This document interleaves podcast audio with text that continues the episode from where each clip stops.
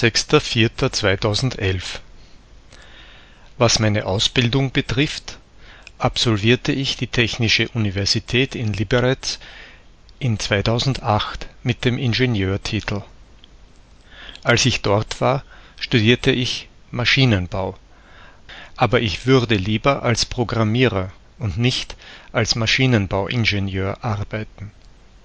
Programmieren ist mein Hobby und meine Passion. Nachdem ich den Ingenieurtitel bekam, fuhr ich fort, dasselbe Fach für einen PhD, den Grad eines PhD, zu studieren. Während meines Studiums war ich für mehr als ein Jahr in England, wo ich in den Labors an meiner Dissertation arbeitete.